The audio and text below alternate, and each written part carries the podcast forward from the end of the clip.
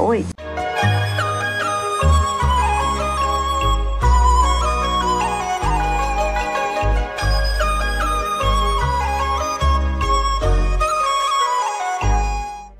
Bem-vindos ao nosso QG, ensaios do mundo contemporâneo diretamente para você.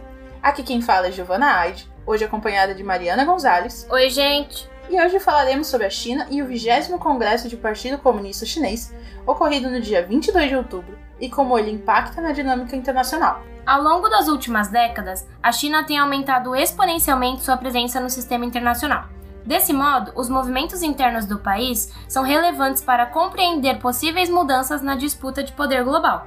O 20 Congresso do Partido Comunista Chinês, ocorrido entre 16 e 22 de outubro de 2022, marcou oficialmente a reeleição de Xi Jinping ao terceiro mandato e indicou possíveis posturas a serem tomadas pelo governo no que diz a respeito de suas relações externas. Porém, antes de analisarmos o que o Congresso representa e representará, é preciso compreender o posicionamento da China no jogo internacional. Nos anos 70, movidos pela lógica da Guerra Fria, o país asiático e os Estados Unidos se aproximam, e na administração de Deng Xiaoping foi iniciado o processo de abertura chinês. A partir dos anos 80, a abertura econômica foi aprofundada com a criação de zonas econômicas especiais, que promoveu investimentos estrangeiros e a expansão econômica. No início do milênio, a integração chinesa ao regime internacional foi oficializada com a sua admissão na Organização Mundial do Comércio, OMC, em 2001. Essa entrada proporcionou a expansão do mercado chinês, elevando o país a um status de emergente. Foi um período de prosperidade econômica e aumento da competitividade das empresas nacionais, que ofereciam baixo custo produtivo, além da mão de obra qualificada e barata. Na primeira década dos anos 2000, o crescimento do PIB, segundo dados do Banco Mundial, chegou a 14%, e a maior média entre os países emergentes. A partir da crise financeira de 2008, a China reorientou sua política econômica, visando atenuar os efeitos da crise. O plano de desenvolvimento foi voltado para o fortalecimento do mercado interno e para a diversificação do capital chinês, que antes era majoritariamente destinado a títulos americanos. Tais mudanças significaram maior autossuficiência do Estado, que a partir daquele momento passou a construir um projeto próprio de inserção internacional e estabelecimento de zonas de influência. Desde então, a presença chinesa cresceu especialmente no setor tecnológico.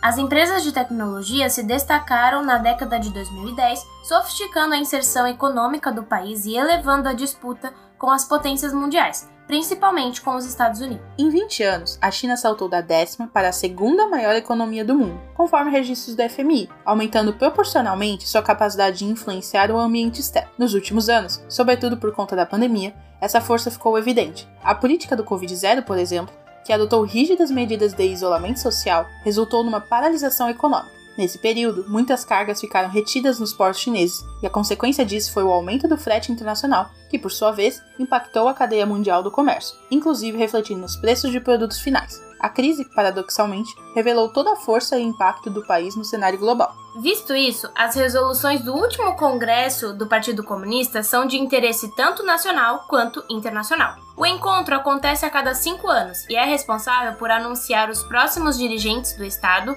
e os novos objetivos de desenvolvimento, com um plano quinquenal. As decisões impactam nas políticas estabelecidas interna e externamente. A organização do sistema político do Estado chinês é complexa. O Congresso Nacional do Povo é o órgão máximo do poder estatal, e seus deputados são eleitos pelas províncias, cidades, regiões autônomas e regiões administrativas especiais e militares. Esse congresso é responsável por eleger os membros do Comitê Central do Partido Comunista, que, por sua vez, elegem o comitê político do partido, o Politburo. Esse comitê político conta com 25 membros e um comitê permanente com 7 integrantes, do qual o presidente e o conselheiro de Estado fazem parte. O secretário-geral do comitê é também o presidente da República.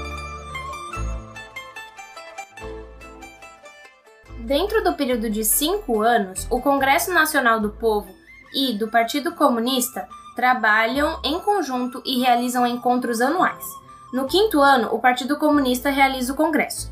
Além de nomear o secretário-geral do partido, que será presidente, também é nomeado o secretário-geral do Conselho de Estado, que é o primeiro-ministro.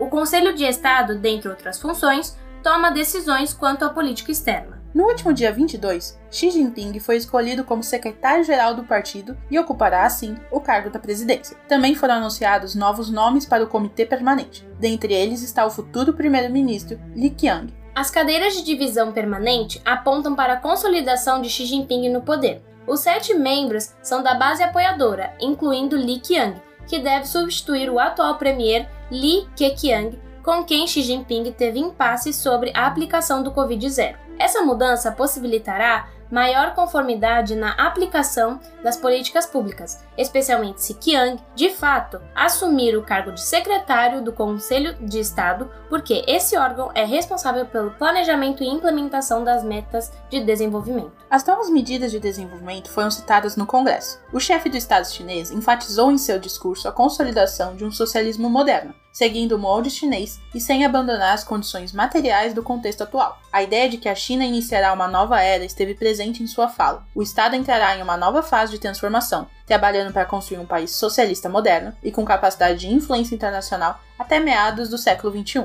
Para além de objetivos internos, como a distribuição de renda, ampliação da democracia consultiva, promoção da educação e de cultura, Xi citou algumas pretensões externas. Elas consistem no crescimento do PIB a níveis médios, estabelecimento de instituições multilaterais para a criação de zonas de livre comércio, cooperação e paz, ampliação do soft power chinês, aprimoramento tecnológico e científico e a luta anti-hegemônica. As declarações feitas indicam que a China buscará fortalecimento de sua segurança nacional, sobretudo por meio da proteção da cadeia industrial, de alimentos e de energia, fomentando a autossuficiência nesses setores estratégicos, que se tornaram essenciais após a crise desencadeada pela guerra da Ucrânia. Taiwan e Hong Kong não foram excluídos do tema e entraram no projeto de reunificação nacional, que será motivada por meios pacíficos, sem descartar, porém, a possibilidade de respostas militares. É perceptível que a China planeja participar ativamente das negociações no sistema internacional e está disposta a promover projetos de cooperação e integração. A segurança nacional é uma preocupação recorrente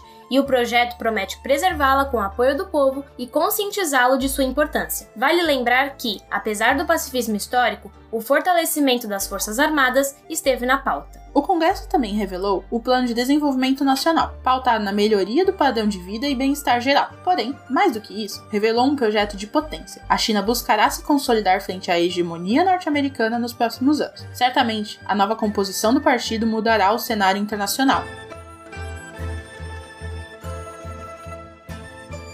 Os mandatos de Xi Jinping marcaram o processo de expansão internacional da influência chinesa através de múltiplas iniciativas de cooperação comercial internacional, procurando elevar o país de uma condição de produtor industrial para ocupar um lugar no centro do sistema internacional. Desde os anos 90, a política externa chinesa era pautada no conceito de Tao Huang Hui, que significa manter a cabeça baixa, ou seja, evitando conflitos a todo custo e concentrando-se em desenvolver o país internamente. Com Xi Jinping, a China passou a usar o seu gigantesco capital acumulado para expandir sua capacidade econômica e influência internacional através da nova Rota da Seda, oficialmente nomeada de Cinturão e Rota. O projeto visa a construção de linhas de transporte de mercadorias atravessando o Oriente Médio e conectando o país com a Europa através da Turquia e de portos em pontos estratégicos na costa do Oceano Pacífico, permitindo o fácil escoamento de produtos por toda a região do Sudeste Asiático e do continente africano. O custo do projeto foi pautado em 8 trilhões de dólares em investimentos investimento em infraestrutura e empréstimos. A cooperação com países da periferia da economia mundial tem sido uma parte chave da expansão da influência chinesa. Para convencê-los a cooperar com seu projeto, a potência asiática lhes oferece generosos investimentos e empréstimos para a infraestrutura, sem as condições brutais de austeridade e taxas altíssimas, como aquelas impostas pelo FMI e outras potências ocidentais. Essa estratégia representa a China atual, um país que beneficia seus aliados assegurando seus recursos sem ter que lidar com a oposição dos Estados Unidos. O aumento da interferência dos Estados Unidos em seus negócios se tornou um dos maiores problemas a serem enfrentados pelo governo.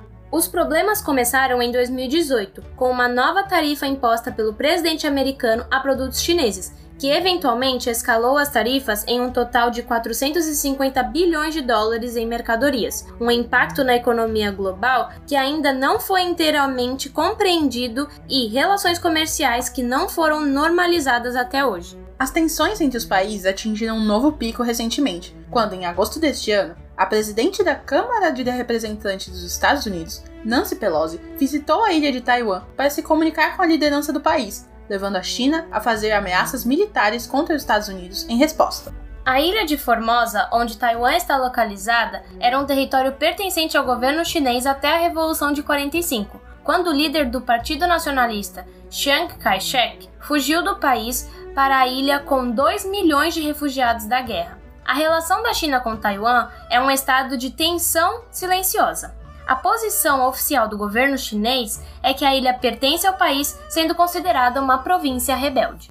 O interesse dos Estados Unidos na ilha está diretamente relacionado ao fato de Taiwan ser um dos maiores produtores de microcondutores no mundo, uma indústria extremamente importante para a produção de computadores. Em caso de tomada da ilha, essa capacidade produtiva passaria para as mãos da China, representando uma grande influência chinesa sobre o mercado tecnológico e militar no futuro. Por isso, as intenções declaradas no 20 Congresso do Partido Comunista para com a segurança e a iniciativa de uma integração nacional poderia abalar a relação de poder sino-americana.